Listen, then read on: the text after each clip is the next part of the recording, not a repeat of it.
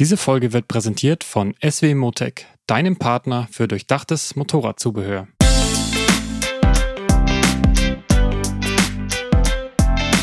Kurvendiskussion, der Motorrad-Podcast.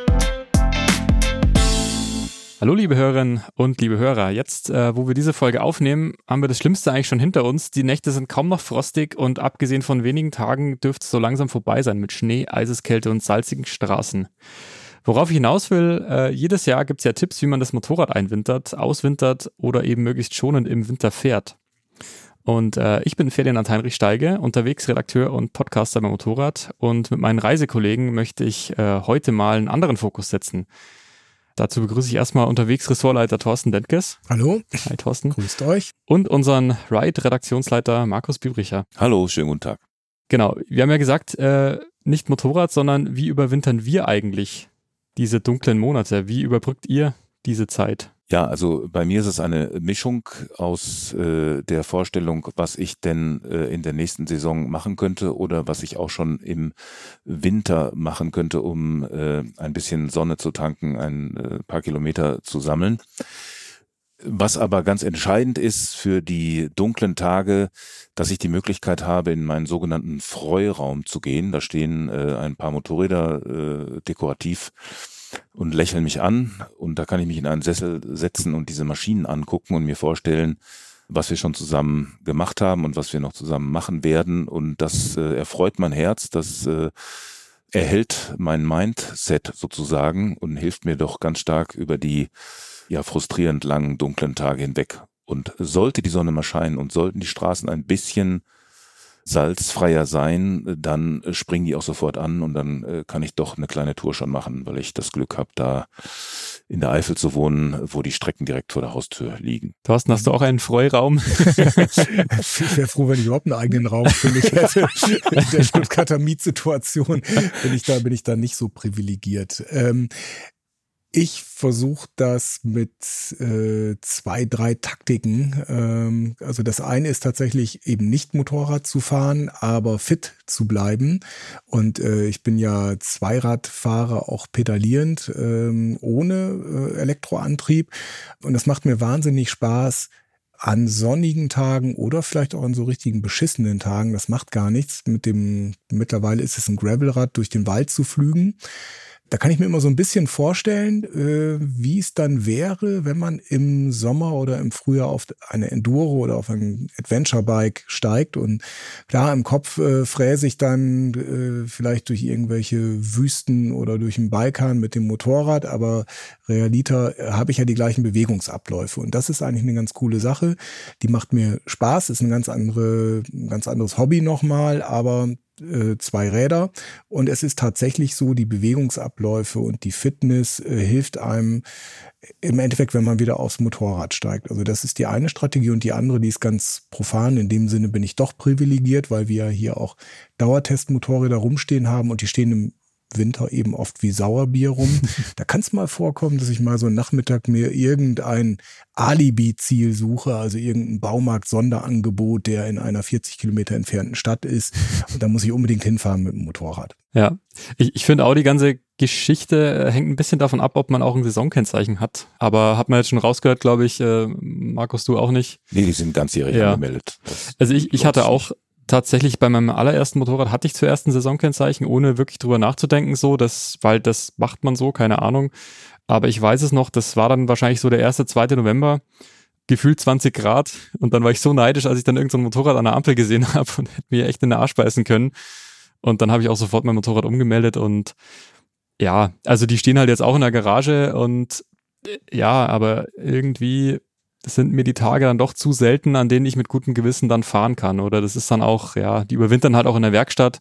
Also jetzt auch nicht gerade unten in der Garage so im Haus und da ist dann das Hindernis schon zu groß, dass ich dann spontan mal irgendwo hinfahre.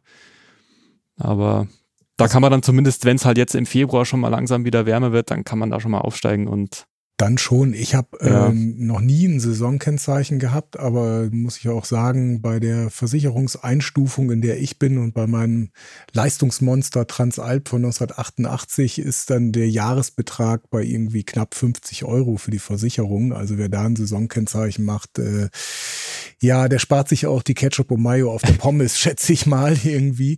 Ähm, ja, bei mir macht es auch gar keinen Unterschied tatsächlich. Deswegen, nee, also ja. kostenmäßig gibt es ja. für mich gar kein Argument, aber im Endeffekt beginnt für mich ähm, die Wintersaison oder die, der Saisonabschluss mit dem finalen Putzen mhm. von dem Motorrad, äh, einfach als Korrosionsschutz oder weil man es ja doch irgendwie liebt. Äh, und wenn ich die Mühe reingesteckt habe, tue ich mich dann auch schwer, doch nochmal das Moped wieder rauszuholen und so ein bisschen einzusiffen. Zumal wenn Salz auf der Straße war. Mhm. Dann ist es halt wirklich blöd. Und deswegen lasse ich es eigentlich tatsächlich in der Winterpause stehen, wenn kein Notfall ansteht und ich unbedingt das brauche. Aber mhm. wie gesagt, wir haben ja zum Glück auch ab und zu mal Dauertestmotorräder. Ja, das ist äh, gut und wichtig. Ähm, ich bin ja nicht so oft hier, von daher kann ich da nicht so von profitieren. Aber ich habe das Glück, dass ich äh, bei meinem Honda-Händler hin und wieder mal was ausfassen kann. Der ist natürlich auch drauf erpicht, äh, jetzt nicht viele Vorführer zu haben.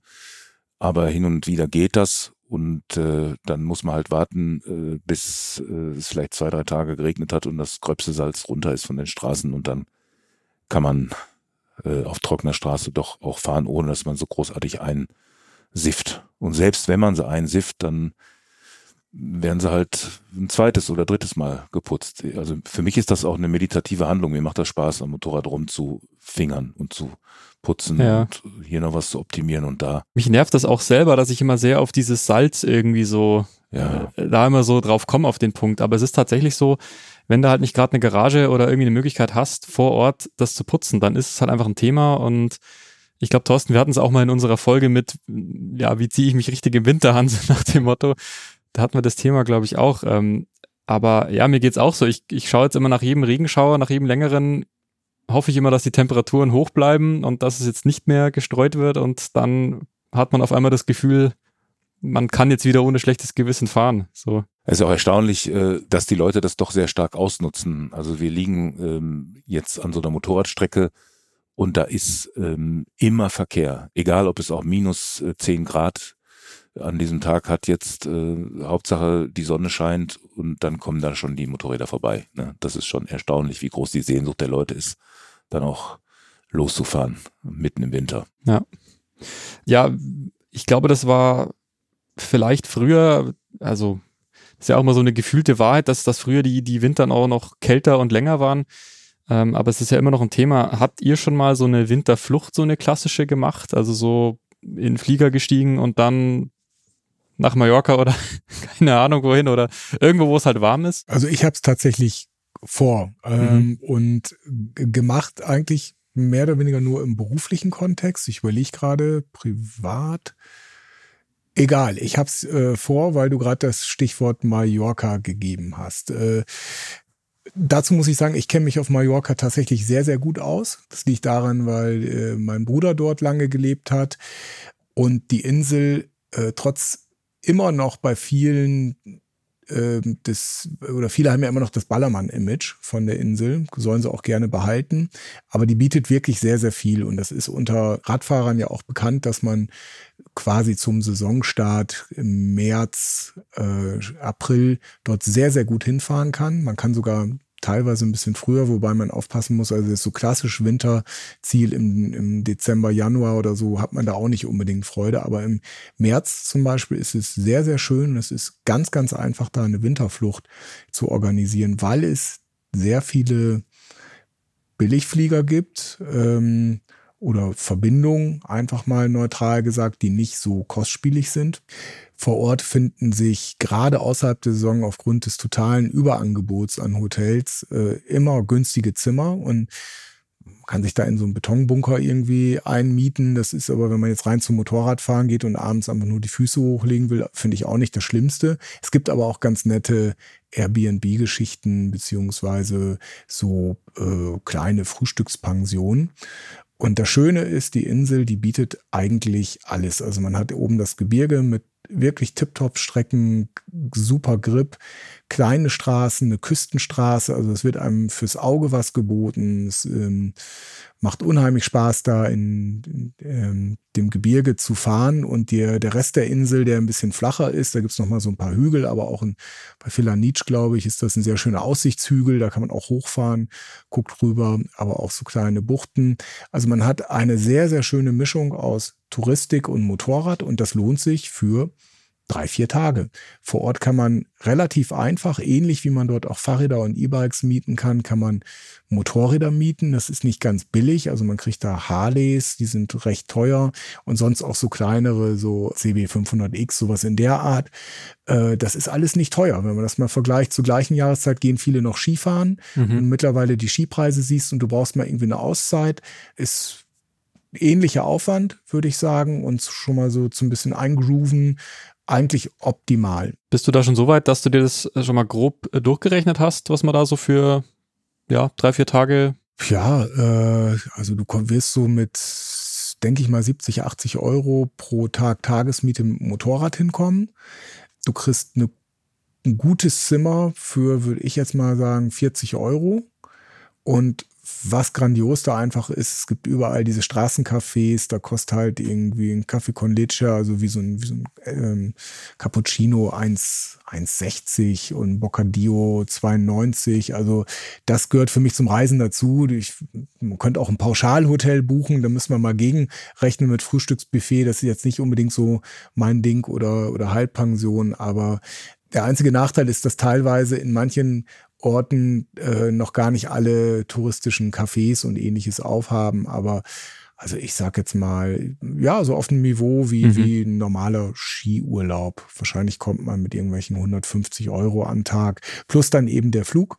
Aber den kriegt man, da bin ich jetzt nicht ganz auf dem aktuellen Flug. Ich bin schon mal für 14,90 Euro hingeflogen. Ja, ich, ich glaube, die kriegt man immer noch nachgeschmissen. Obwohl ja, das, ja, ja, also äh, reden wir jetzt nicht über, äh, wie heißt das? ökologischen äh, Flug, Flugscham. Flug, ja. Flugshame, Flugscham. Aber ja. Äh, ja, genau, nur was man mhm. aufpassen muss, das wäre jetzt noch ein Tipp Tipp, wenn man es konkret plant. Du siehst diese ganz günstigen Angebote bei Ryanair zum Beispiel, die da auch regelmäßig hinfliegen und auch andere Eurowings. Dann muss man aber mal gucken vom Gepäck her.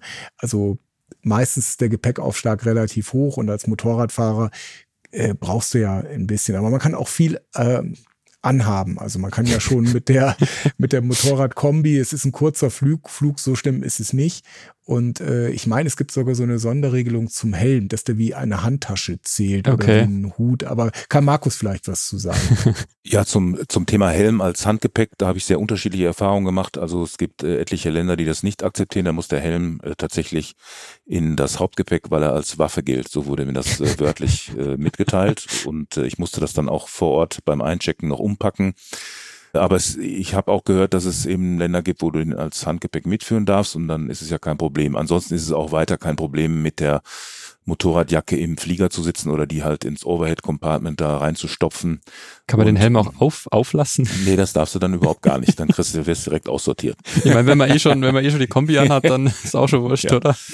Ja, also äh, wir sind ganz oft mit Motorradstiefel äh, und Motorradhose und eben mhm. äh, Jacke, die du dann ausziehen kannst, äh, sind wir geflogen. Und wenn du halt in der Holzklasse den knappen Knieraum hast und bist irgendwie 1,90 und hast dann die Protektoren äh, in der Hose noch drin, dann mhm. wird schon sehr eng. Ne? Apropos, Aber, genau, da bin ich auch schon, weil ich mit einer Biker-Jeans auch schon hingeflogen bin. Ich glaube, das war sogar auch nach Mallorca da musste ich mich dann in so einem Umkleidehäuschen, musste die Hosen runterlassen, weil die natürlich äh, die Knieprotektoren als Plastiksprengstoff auch identifiziert hätten, mhm. vielleicht, aber da musste ich mich so weit ausziehen, dass sie da mit ihrem komischen ja, Messgerät da dann, dann, rüber. Also da ja. wäre dann noch der Tipp, okay, vielleicht, äh, wenn man jetzt nicht ganz so viel Stress haben will, die Protektoren vorher rausnehmen, mhm. dass einen beim Abtasten sich nicht wundern, was, was das da ist. Also viele haben es äh, dann verstanden, nachdem du es erklärt hast und, und dies auch abgetastet oder durchleuchtet haben und dann ging's, aber es ist immer schon nervig, weil die Leute das einfach nicht checken, was das für Klamotten sind, mit denen man dann in ein Flugzeug möchte.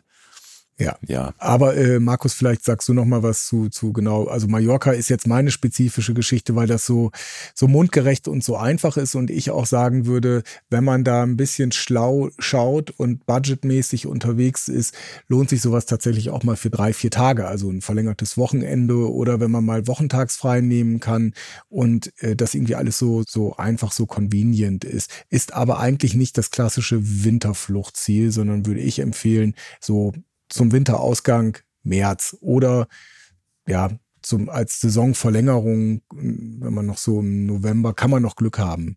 Kann es aber auch schon regnerisch und, und kalt sein. Stimmt, aber sein. da hast du vielleicht noch gute Ideen, wo man tatsächlich auch eine Winterflucht kurz hin macht. Also eine äh, Winterflucht, die ich schon äh, eben auch als Saisonfrühstart oder Saisonverlängerung gemacht habe, ähm, war Kreta, die Insel Kreta.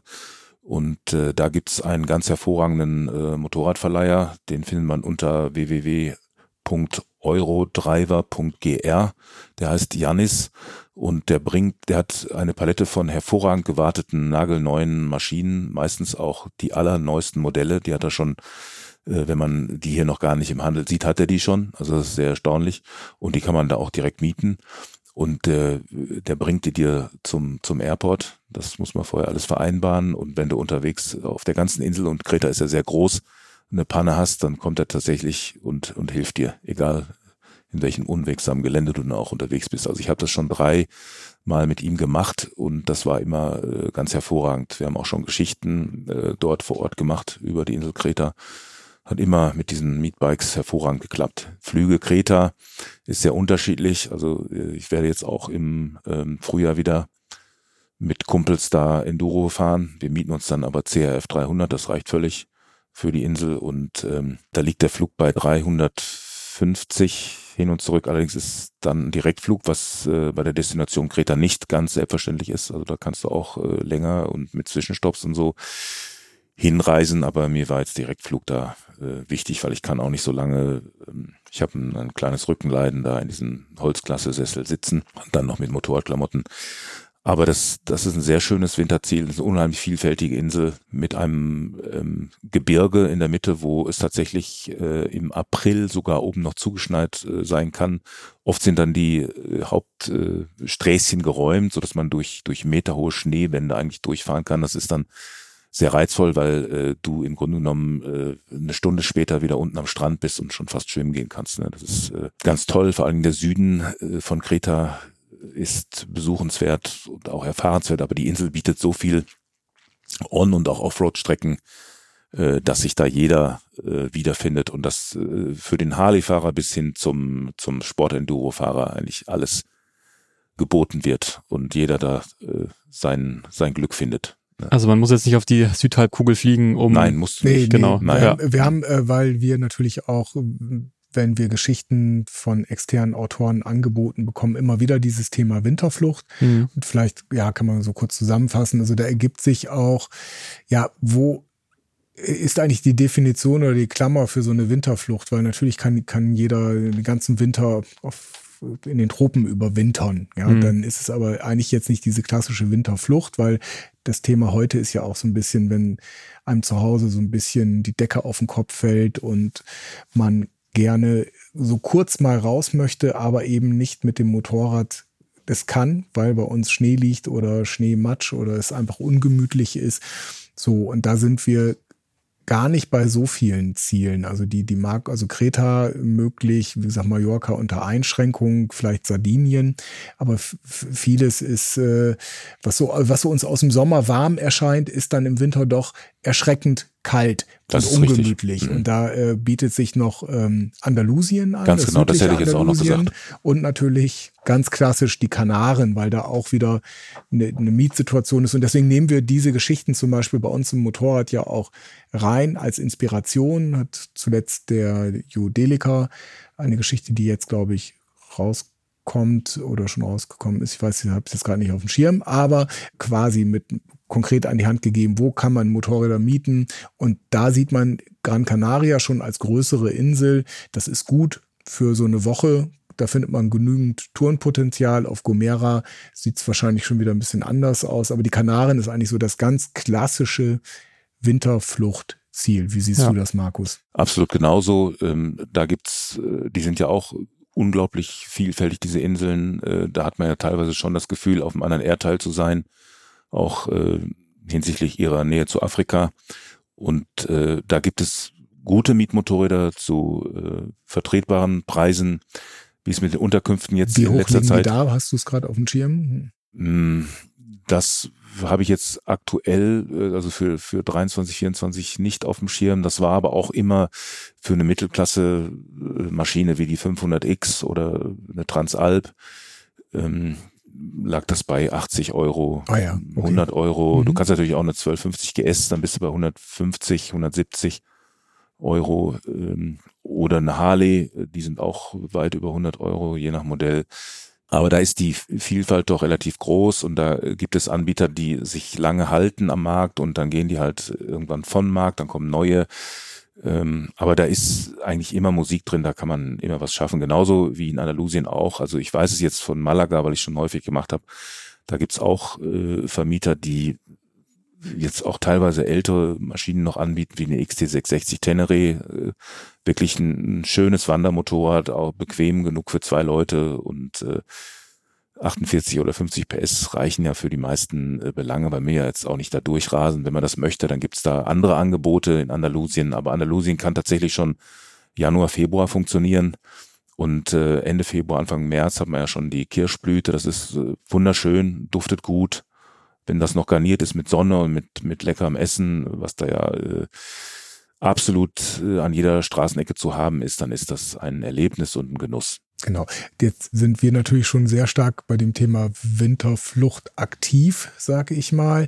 Äh, wenn man den Luxus hat, äh, das umzusetzen, schön. Was macht man aber, wenn man keine Zeit hat? Wie kriegt man dann den Winter rum? Ich glaube, das war auch das, was wir noch so ein bisschen besprechen wollten. Wie, wie hilft man sich am besten über die Durststrecke. Und ja. da bin ich gerade dazu gekommen, wir haben jetzt ja gerade indirekt schon Reisepläne geschmiedet. Mir geht es persönlich so, ich finde im Winter ein bisschen Zeit und Muße mir Gedanken zu machen. Und ob das dann, äh, wenn es halt kalt ist, dann äh, gehe ich gerne irgendwie in den Thermal- oder Saunabad, wenn ich so vor mich hinträume dann in, in, bei, bei 60 oder 80 Grad, dann kommen mir eigentlich die besten Ideen, was man schon im Sommer so machen kann und was man mit dem Motorrad alles anstellen kann.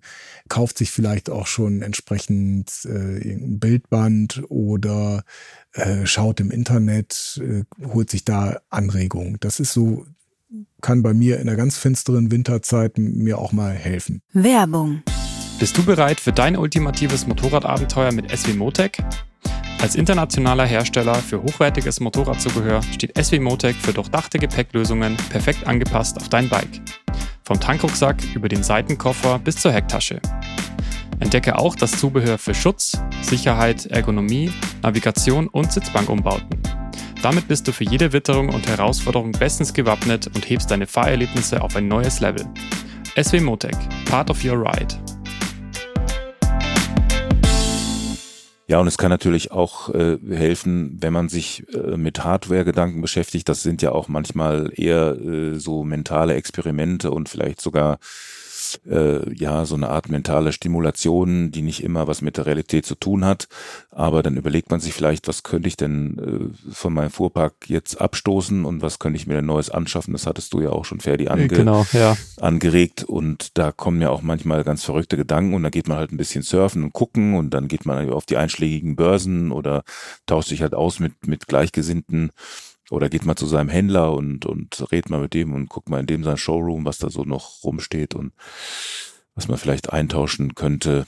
Und äh, da geht schon einige Zeit bei drauf, äh, die einfach dieser Fantasie und dieser Vorstellung gewidmet ist, was man tun könnte. Also rein, was die Anschaffung eines neuen Motorrades angeht oder eines anderen oder was auch eine Umorientierung äh, angeht, was man vielleicht mal äh, Spaß hat an einer 350er Royal Enfield Classic, so ein äh, ganz klassischer Einzylinder mit 20 PS, der kann einem auch ganz viel geben. Das weiß ich aus eigener Erfahrung. Da ist, äh, ist der Fantasie und, und, und den kreativen Gedanken Tor und Tür geöffnet, gerade in der dunklen Jahreszeit. Und ich fand aber Thorstens Einwand mit der Fitness äh, ganz, ganz extrem wichtig, weil analog zur zur geistigen äh, Stimulation sollte man das mit seinem Körper auch tun. Und ich habe da noch eine, einen kleinen Aspekt, der mir hilft. Ähm, ich balanciere zum Beispiel auf meinem Mountainbike statisch in, in der Garage, äh, üb einfach möglichst lange äh, in den Pedalen zu stehen und nicht umzukippen. Und das gleiche mache ich dann mit der CRF 300 später auch. Und da kann man tatsächlich, wenn man das häufiger macht, einen gewissen Fortschritt feststellen. Mhm. Ne? Also ein bisschen mit dem Lenker arbeiten, ein bisschen mit der Gewichtsverteilung äh, in den Rasten oder in Pedalen arbeiten. Und das hilft dann schon, äh, wirklich äh, diese, dieser Zugewinn an, an Balancebewusstsein einfach besser zu fahren, ein Stückchen besser zu fahren, ja. wenn es wieder losgeht. Ich mache sowas eigentlich ja, jetzt weniger während des Winters als, als eher dann so, wenn ich die ersten Mal unterwegs bin, dass ich dann mal, keine Ahnung, mir wieder irgendeinen Parkplatz oder irgendeinen Feldweg suche, wo ich einfach ungestört eine Stunde lang hin und her brötteln kann und mache dann eben auch so dieses langsam ganz fahren, enge Kurven Balance. fahren, langsam fahren, mhm. möglichst lang stehen bleiben, mhm. ohne die Füße runterzunehmen, genau. so Geschichten, ja. Ja.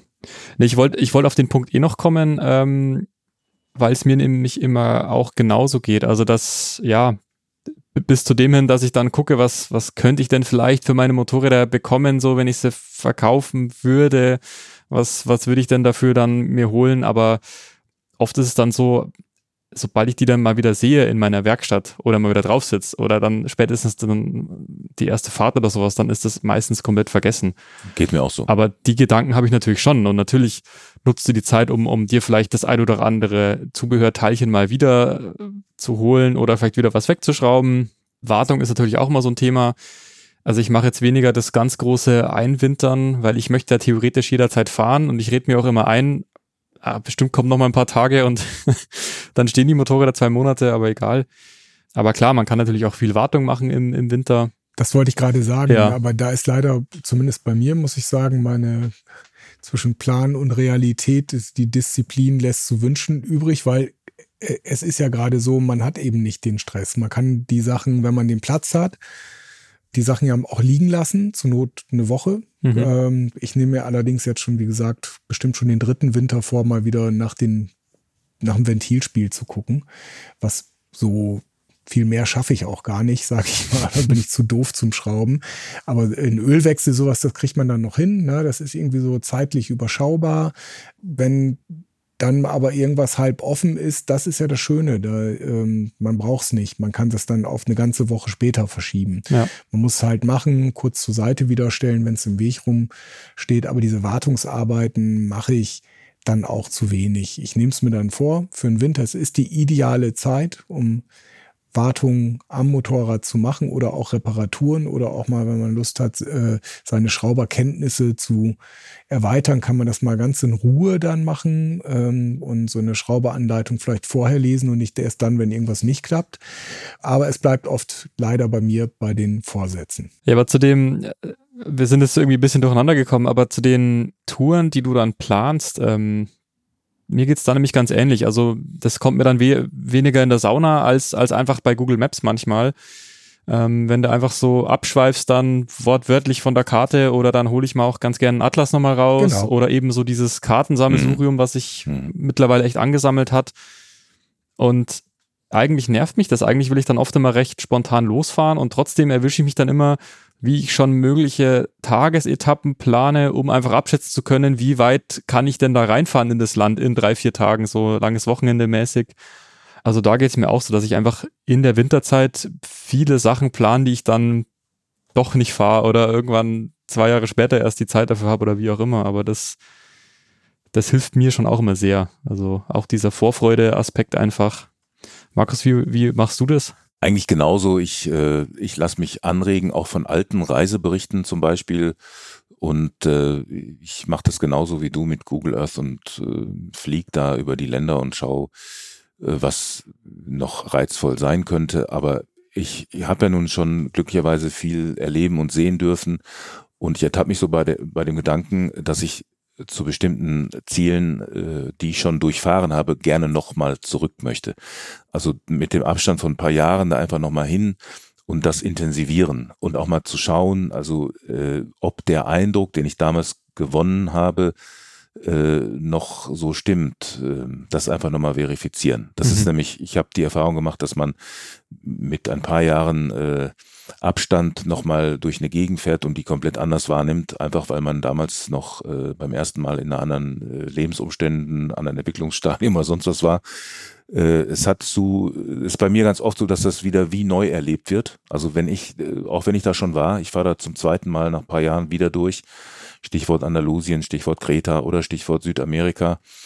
Und dann ist das für mich fast so, als wenn ich, ich habe kein Alzheimer. Also es ist trotzdem so, als wenn ich zum ersten Mal äh, da wieder fahren würde und äh, sehe auch, äh, wenn ich jetzt ein Buch äh, beispielsweise nach ein paar Jahren nochmal lese, fallen mir andere Details auf. Dann, dann äh, kriege ich andere Eindrücke und dann ist das für mich wirklich fast so spannend, wie als wenn ich da noch nie gewesen wäre oder das Buch noch nie gelesen hätte. Wobei die Chance ja. in der fahrfreien Saison sich eben genau auf das Unbekannte vorzubereiten und mhm. dieses manchmal ja auch ein bisschen mühselige sich durchwühlen und Vorrecherche machen, sich ja auch dazu anbietet. Ne? Also ich würde gerne noch mal Teile vom, vom Balkan sehen, die ich nicht kenne. Da ist, ist die Infolage gar nicht so groß. Also da ist, ähm, da muss man sich so durch Foren wühlen, teilweise auch durch so, wenn man was Offroad-mäßiges machen will, durch so vier mal vier äh, Strecken, die kann man sich dann sogar runterziehen als GPX, guckt die sich dann mal ganz genau an. Und das finde ich dann zum Beispiel ganz spannend. Da bin ich ja mit dem Kopf wieder auf dem Motorrad, weil äh, so, eine, so eine Art Machbarkeitsstudie, ne? Äh, das, was die dann mit irgendwelchen Geländewagen schaffen, kann ich das auch mit einer Reiseenduro. Mhm. So, ne? aber Reiseenduro mit einer Sportenduro kommst du überall durch, da weißt du, da bist du denen immer überlegen, aber mit einer Reiseenduro stellen sich ganz andere Ansprüche und da finde ich es dann ganz gut, sich an den, an den Autos ein bisschen zu orientieren und da geht es dann bei mir zumindest so weit, dass ich dann teilweise irgendwelche Hobbyvideos von irgendwelchen, keine Ahnung, die durch Rumänien oder, oder sonst wie irgendwie äh, fahren um äh, vielleicht auch langweilige Onboard-Aufnahmen mal durchzuscrollen oder zu, zu checken und dann einschätzen kann, yo, das kann ich, könnte ich in einen potenziellen Trip dorthin gut einbauen. Und das löst bei mir zumindest immer ganz gutes Reisefieber aus. Mhm. ich glaube auch, dass es äh, tatsächlich eine Hilfe ist. Und wenn ich das eine Woche vor der Abreise machen würde, wäre unter Reiseaspekten auch nicht das Schlimmste. Dann fährt man einfach rein und guckt, was geht. Mhm. Ne? Äh, hat ja auch einen, einen, Vorteil. Aber dafür ist ja eigentlich gerade, ich meine, diese tote Winterzeit gut, um da sich so ein bisschen reinzufuchsen. Ja. Also ich bin auch immer hin und her gerissen, weil ich zum einen ja auch durch die Reisegeschichten, die wir dann betreuen, eben von, von anderen Autoren, da entdeckst du dann auf einmal Gegenden, ja, da hat man einfach nicht drüber nachgedacht.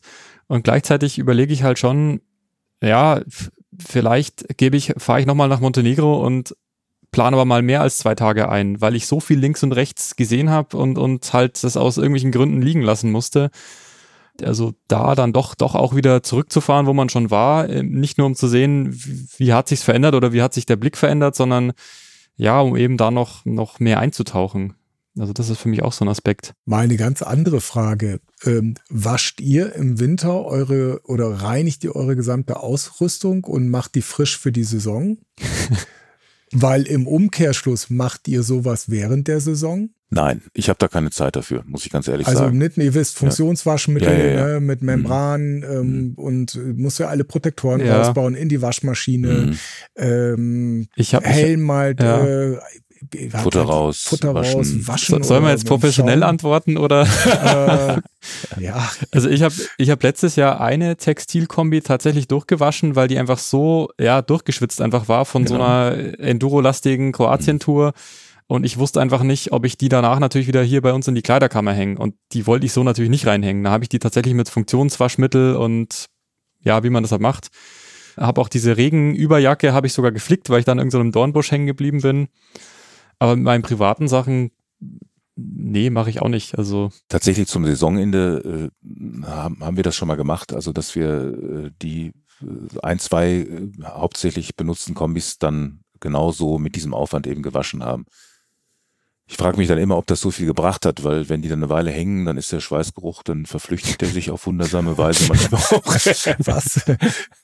ja, also äh, ich, oder ich finde es nicht so dramatisch. Also, also ich, hat es jetzt nicht so mega gestunken. Also ich finde, es kommt auch darauf an, eben, ja. ob es eben, ja. wie, wie sehr ja. stinkt, wie, wie viel Matsch dran klebt oder wie viele Fliegen und mhm. ja. Also, ja, ich dachte jetzt eher mhm. genau unter diesem Schweißhygiene, also so wie man ja auch eine Bettwäsche oder ein Sofa klar. mal reinigt oder einen Teppich oder sonst was und äh, sich dafür das ja auch anbietet. Ich meine, gut, die Zeiten, dass wir mit einer Lederkombi und mit reinen Lederstiefeln rausfahren, die sind ah, irgendwie so ein bisschen vorbei. Aber das kann ich nur sagen, also eine komplette, habt ihr das mal gemacht, eine komplette Lederkombi, praktisch wieder zu Reef, also mit Lederseife und dann, also wenn sie sauber ist, dann schön mit, mit, mit irgendeinem Lederfett oder Balsam komplett einzureiben. Boah, das dauert lange. Schuhe mache ich eigentlich ganz gerne, aber wobei mittlerweile die Motorradstiefel, gerade die Offroad-Stiefel, das ist zu, zu 80 Prozent sind das Kunststoff. Kunststoffe. Ne? Mhm. Da, da, brauchst du das nicht mehr. Aber meine ersten,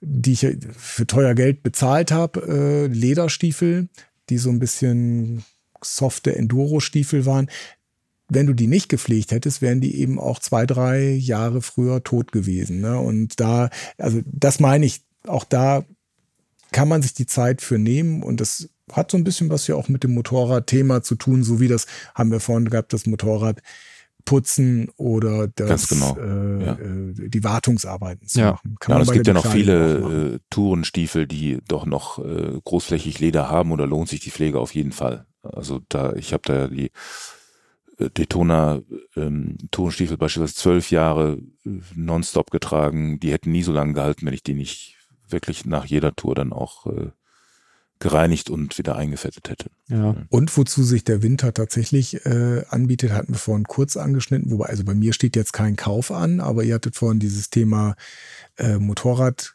äh, umorientieren, schauen und gucken. Bei den, gerade bei diesen größeren gemischt gebraucht Händlern steht im Winter schon auch oft viel rum. Mhm. Also es macht Spaß, da durchzugehen. Man hat ja, das Übliche, ne, und diese Benzingerüche und ach, ist einfach irgendwie, ist man ja so sensorisch dann mit äh, voll bedient und wieder voll im Motorradthema da. Und ich finde, da macht es mir persönlich schon Spaß, auch mal durch die Hallen zu gehen und zu gucken, äh, wer tatsächlich konkret eine Gebrauchtmaschine kaufen möchte, da ist natürlich die absolut beste Jahreszeit in dieser für Händler saure Gurkenzeit, dorthin zu gehen. Nicht nur, weil natürlich die Preise oder die Verhandlungskonditionen meistens deutlich besser sind, als wenn da schon zehn Kunden anstehen, sondern schlicht und einfach auch, weil mehr Zeit und Ruhe da ist. Die Händler können, können und wollen vielleicht ein bisschen besser beraten, aber auch da wiederum manche Händler haben im Winter zu oder auch andere Öffnungszeiten. Ja. Ja. Sehr kurze Öffnungszeiten. Aber das ist so, ich mache es ganz gerne so einmal pro Wintersaison oder so sich dann mal einmal umgucken, was gibt's da so. Das mache ich genauso gern. Das muss ja dann nicht äh, zu einer Aktion kommen, zu einer Kaufaktion oder zu einer Ausführung. Das reicht ja schon, wenn man sich das einfach nur vorstellt, wenn man das bewegt und äh, auch erstmal eine, eine Weile schwanger mit diesem Gedanken geht. Ne? Und meistens ist es ja so, wie der Ferdi gesagt hat. Also man schaut dann seine eigenen Maschinen an und findet die eigentlich ganz toll, wenn man ja. wieder äh, aus der Nähe betrachtet draufsteigt oder mit fährt dann fragt man sich, warum, was, was verbessert sich denn da jetzt für mich? Eigentlich gar nichts. Ja.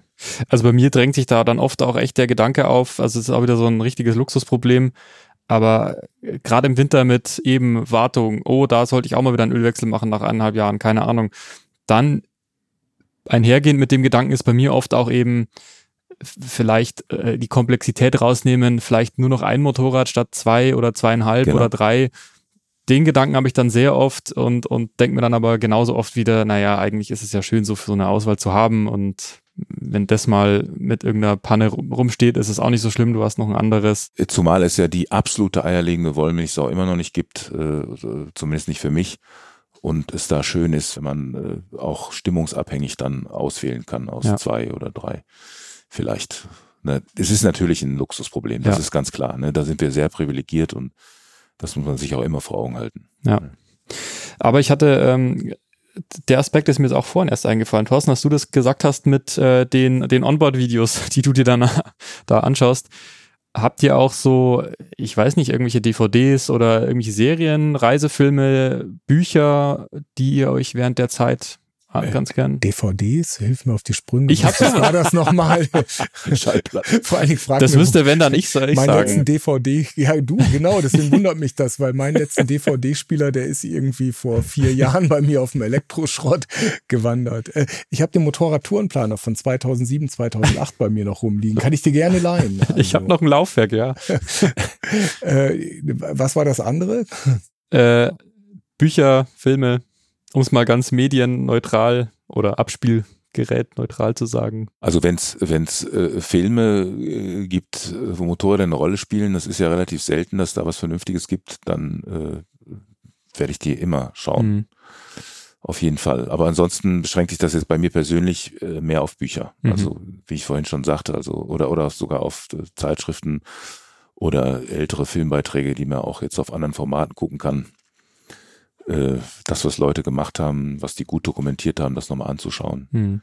Unser Freund und Kollege Dirk Schäfer, der hatte da auch ein relativ schönes Portfolio und wir selber haben es ja auch. Also ich schaue mir ganz oft sogar unsere, unsere Fotoproduktionen an, die wir jetzt beispielsweise in Lateinamerika gemacht haben Ja. oder in Asien oder so, ne, sowas halt. Ich, ich ne, gucke mir Archivgeschichten von Genau. uns gerne an, ähm, weil da sind natürlich auch einfach schöne Reisen dabei.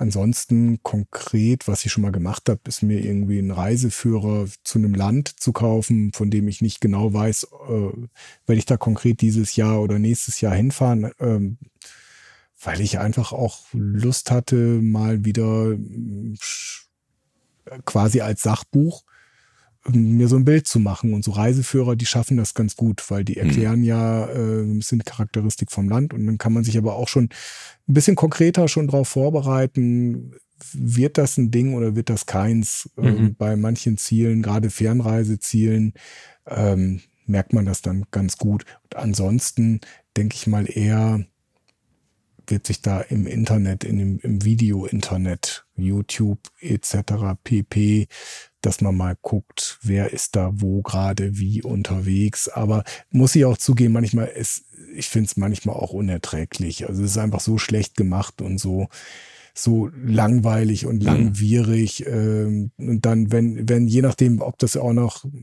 was Kommerzielles ist und ich Mhm. an der Werbung dann festhänge, dann steige ich da auch schnell aus. Und es gibt aber leider ni- wenig Fernseh, schön gut aufbereitete äh, TV oder auch jetzt fürs Internetformat Motorrad erzählte Reisegeschichten, die mich packen. Ja, es geht, geht mir ähnlich. Also ich schaue mir dann auch lieber mal einen Film an, der das dann irgendwie kompakt erzählt, so reduziert erzählt, als dass ich mir jetzt da ein 40-teiliges On-Road, Offroad-Tagebuch irgendwie reinziehe, egal wie gut es gemacht ist, mit wie vielen Perspektivwechseln und wie vielen GoPros am Motorrad. Da, das ist mir dann irgendwie auch too much so, aber Ja, einmal Ja. reinschauen äh, in, in, in das Leben von, von so einer Bloggerin, Blogger. Das ist schon, finde ich, hin und wieder abhängig davon, in welcher Qualität die das darbieten, interessant und nimmt einen auch dann mit. Stichwort After of Bike oder Itchy Boots oder äh, gibt's ja noch ein paar andere, die dann auch in exotischen Gegenden sich rumtreiben und äh, entweder echt oder Pseudo-Abenteuer erleben. Und das anzuschauen, äh, finde ich ihn wieder ganz unterhaltsam. Ich, ich bin nur auf die, auf die DVDs gekommen, Ja. Thorsten, weil, weil ich nämlich noch stolz meine Long Way Round und Long Way Down DVDs Ah. nämlich habe und die eigentlich fast, ja, fast jedes Jahr mir anschaue, obwohl ich mittlerweile schon ganz genau weiß, was passiert, aber das ist so eine kleine, weiß ich nicht, Tradition. Äh, immer wenn ich mal so eine Woche liegt man dann ja doch mal flach äh, mit einer Erkältung oder so, Ja. Dann schaue ich mir das immer ganz gern an. Ja, wobei da eher die Auswahl sehr überschaubar Ja, ist ist- und Ja, eben. äh, gibt also wenige Produktionen, geht mir aber bei normalen Spielfilmen auch so. Da bin ich nicht der Typ, der siebenmal hintereinander ins Kino gehen würde, wenn mir die Rocky Horror Picture Show oder sonst was gut gefallen hat. Wie, wie damals war, gibt's da so Rekorde, ne, bei Rocky Horror Mhm. Picture Show, wie oft die Leute das Kino gesehen haben oder so. Da bin ich, da bin ich raus. Ganz einfach. Mhm. Aber stimmt schon. Es gibt ja auch diesen, äh, leg ich dir auch immer wieder ans Herz, diese, hat nichts Die- mit Motorrad Dieses zu tun. Jahr schaffe ich es, glaube Du ich. schaffst es, diese, diese, diese schöne Reisegeschichte weit äh, von den beiden, die aber um die Welt ja gegangen sind. Da ist jetzt gar kein Motorradkontext da, aber das fängt einen natürlich, ähm, was Fernweh angeht. Ja, also es also- erzeugt Fernweh in Ja. einer Jahreszeit, in der man vielleicht gerade hier so ein bisschen festhängt im Büro. Ja. Und es gibt natürlich dann auch Tage, wo gar nichts äh, hilft und nichts nützt und wo man dem Fernweh einfach pur und hilflos ausgesetzt ist. Ne? Und dann tigert man halt rum und denkt, boah, ich möchte los, aber es geht jetzt nicht. Es, Ja, du hast wenigstens deinen ja, mein Freuraum. deinen Freiraum. ja, der hilft. Ja. Okay. Okay. Und äh, wenn ihr, liebe Hörerinnen, liebe Hörer, wenn ihr auch noch eine Anregung für eure nächsten Reisen braucht, also ob Reiseführer oder nicht, ähm, dann lege ich euch an dieser Stelle nochmal unser Reisemagazin Ride ans Herz. Und wer Ride noch nicht kennt, da widmet sich jede Ausgabe einer Region mit Tourvorschlägen zum Nachfahren, mit Tipps für Hotels, Restaurants und Kultur. Und dazu gibt's auch GPX-Daten, Roadbooks und eine Faltkarte Genau. für die Freunde des analogen Unterwegs sein. Genau. und das aktuelle Heft zum Beispiel ist dem Allgäu gewidmet. Und in der nächsten Ausgabe reisen wir nach Kärnten und in die Steiermark, oder Markus? Ganz genau. Und Genau. die übernächste dann äh, hat Kroatien zum Schwerpunktthema, was äh, auch eine sehr reizvolle, fast Winterfluchtregion ist. Und äh, ältere Ausgaben ähm, gibt's ja auch immer noch. Da haben wir zum Beispiel Sardinien, Provence, den Bayerischen Wald oder die Dolomiten. Da gibt's auch viele Anregungen und die sind auch immer noch im Handel, meine ich. Ganz ja, genau. Mhm. Genau. Äh, in diesem Sinne äh, wünschen wir euch einen guten Saisonstart und noch eine, dass ihr noch gut durch den restlichen Winter kommt. Genau, möglichst wenige Frust und viele schöne Sonnentage. Genau, und fahrt nicht bei minus 10 Grad raus und kommt nachher mit abgefrorenen Zehen wieder nach Hause. Das ist mir schon mal fast passiert. fast. In diesem Sinne, bis zur nächsten Folge. Tschüss. Ciao. Tschüss.